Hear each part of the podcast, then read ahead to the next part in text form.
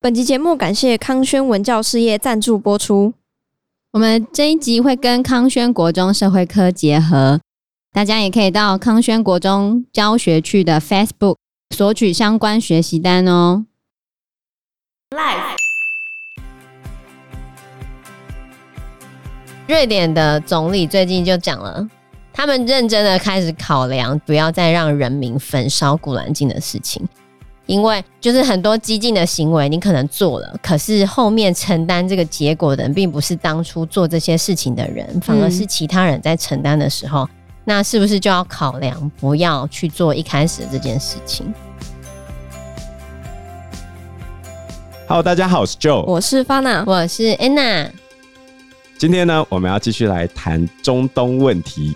那我们 Fana 呢，从这一集开始加入我们的讨论，是，嗯，因为前面他没有 follow 到，所以我们要来 为他小 review 一下，对对，我们要来前情提要一下。OK，好，我们先请 Fana 讲一下，你大概了解到什么程度？到底发生什么事是吗？对啊，我知道是以色列攻击别人吧。没有哦，你完全是吗？搞反了吗？对对，哎、欸，你看，我觉得有人都搞不清楚状况，哎，知道吗？你完全反了，真的吗？对。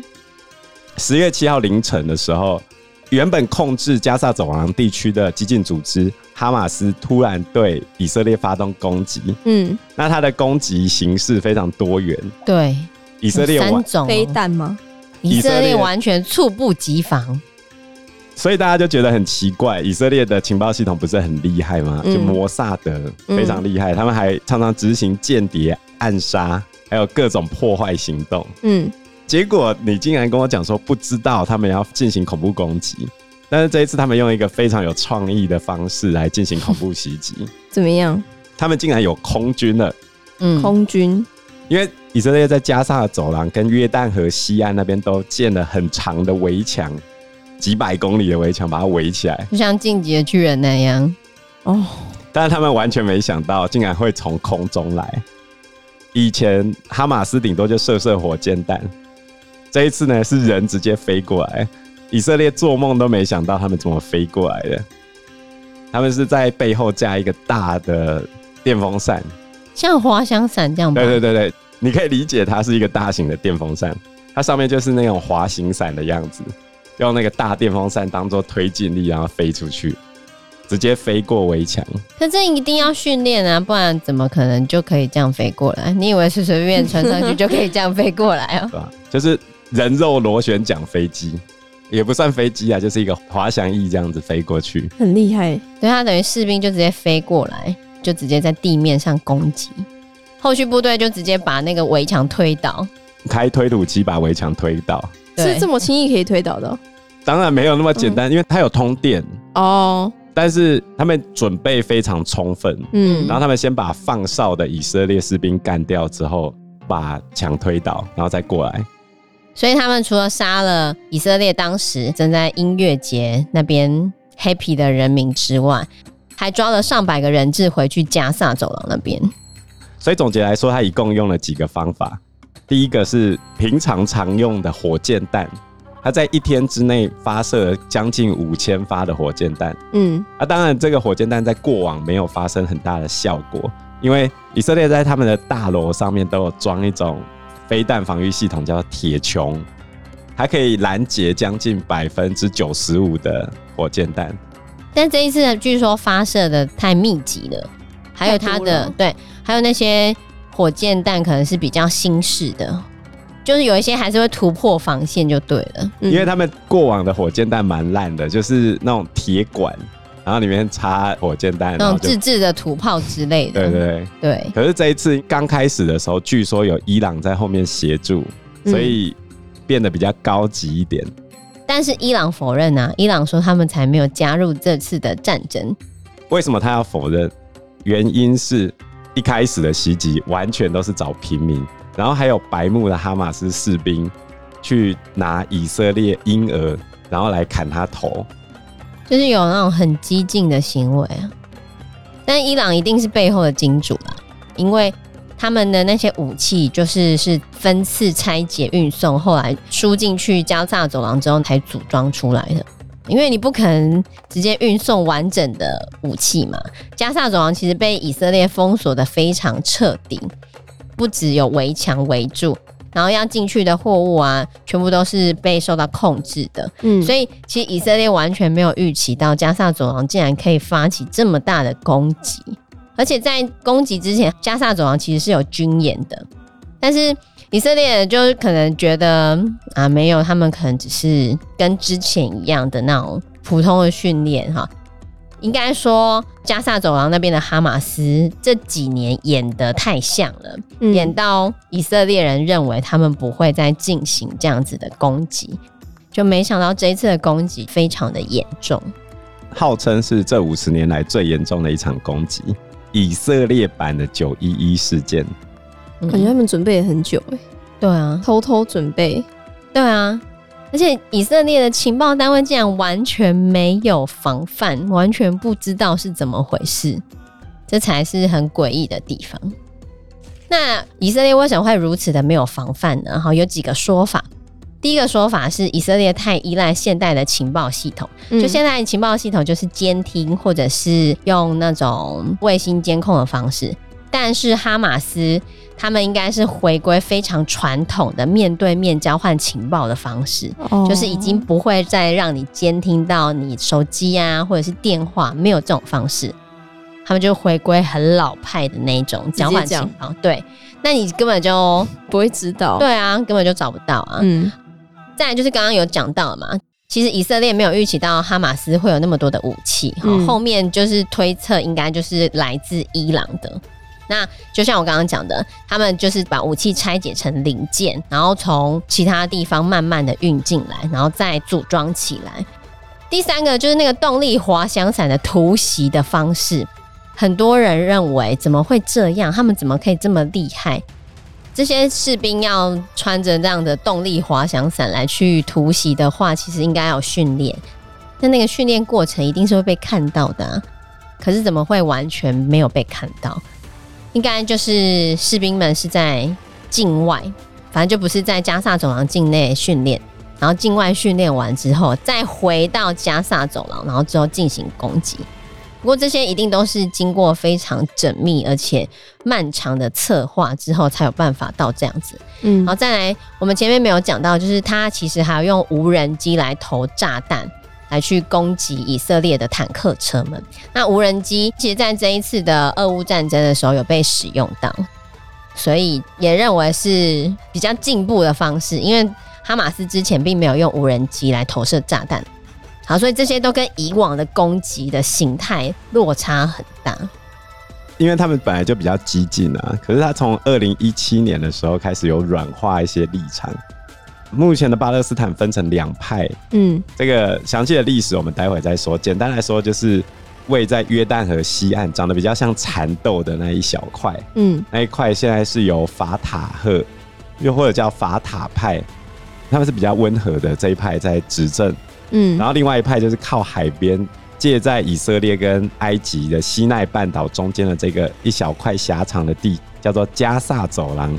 加萨走廊大概是台北市加新竹市的大小，三百六十平方公里这样而已，很小，非常小。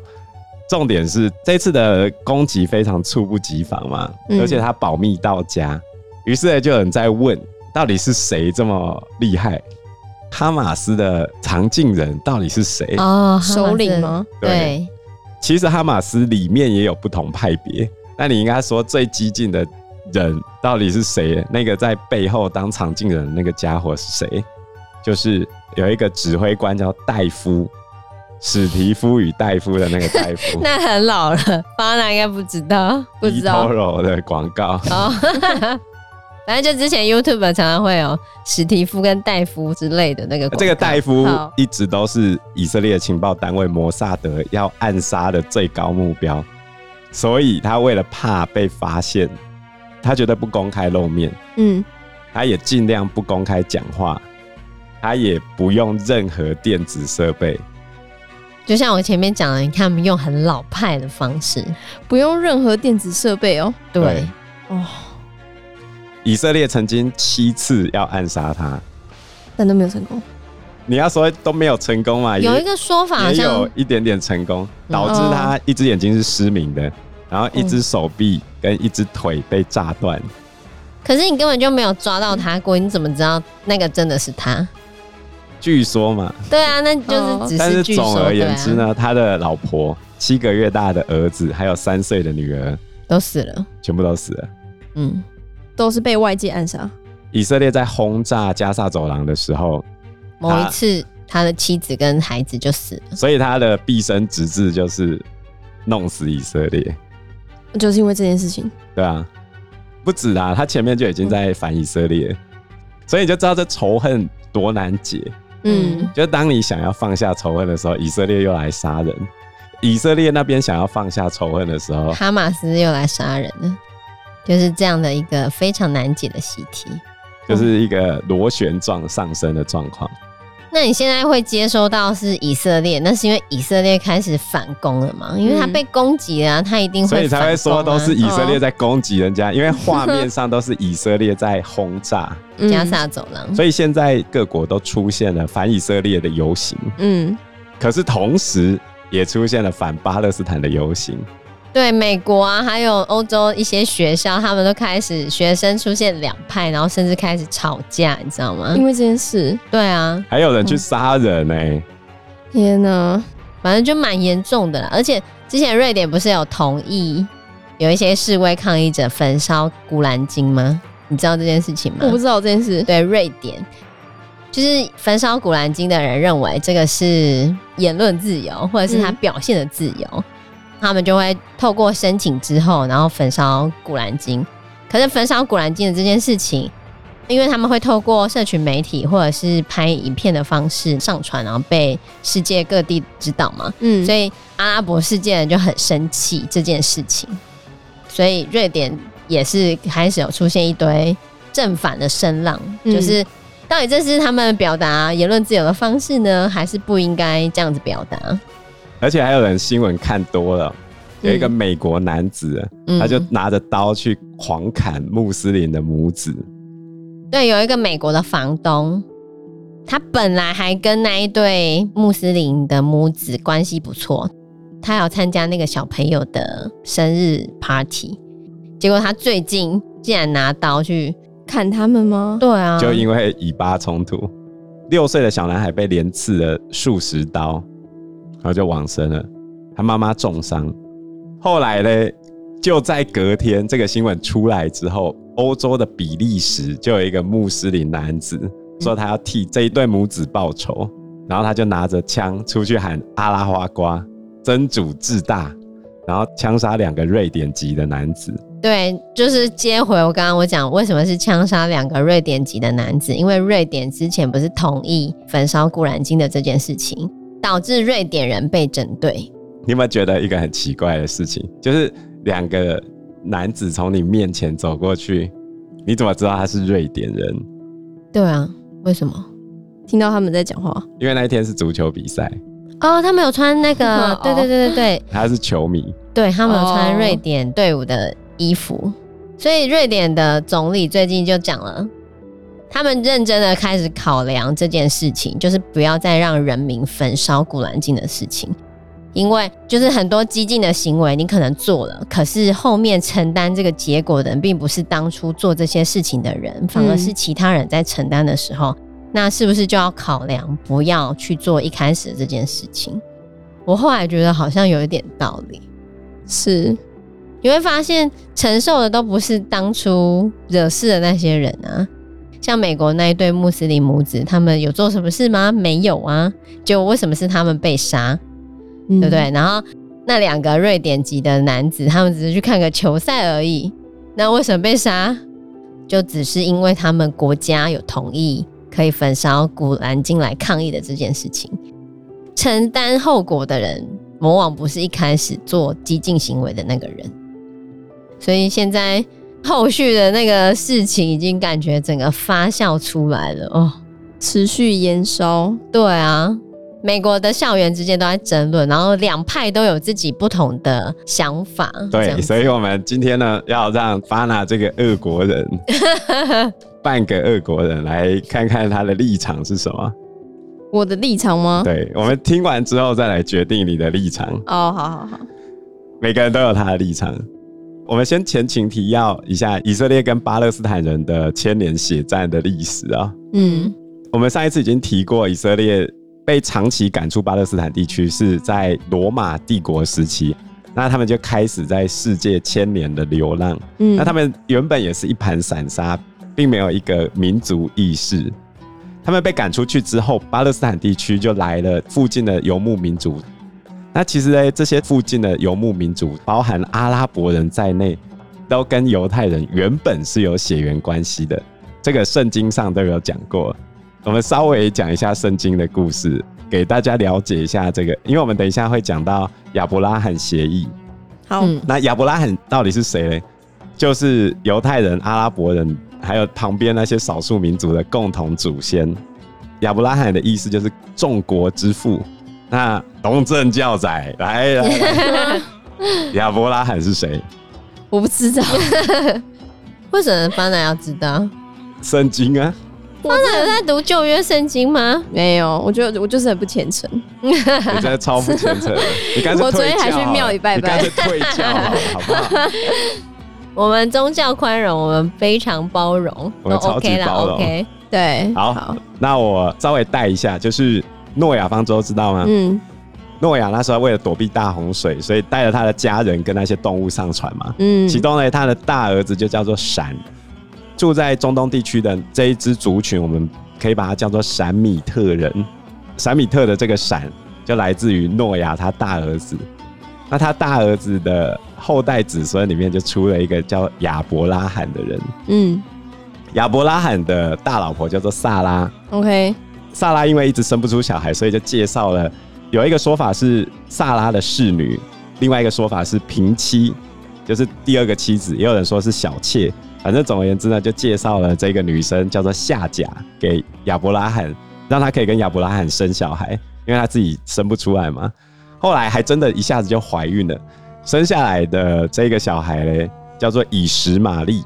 啊，夏甲怀孕之后就对萨拉非常的不礼貌。母凭子贵喽，对，都会这样子。然后萨拉就开始不爽，哦，就开始吹枕边风。然后后来亚伯拉罕也顺着他，就把他赶走。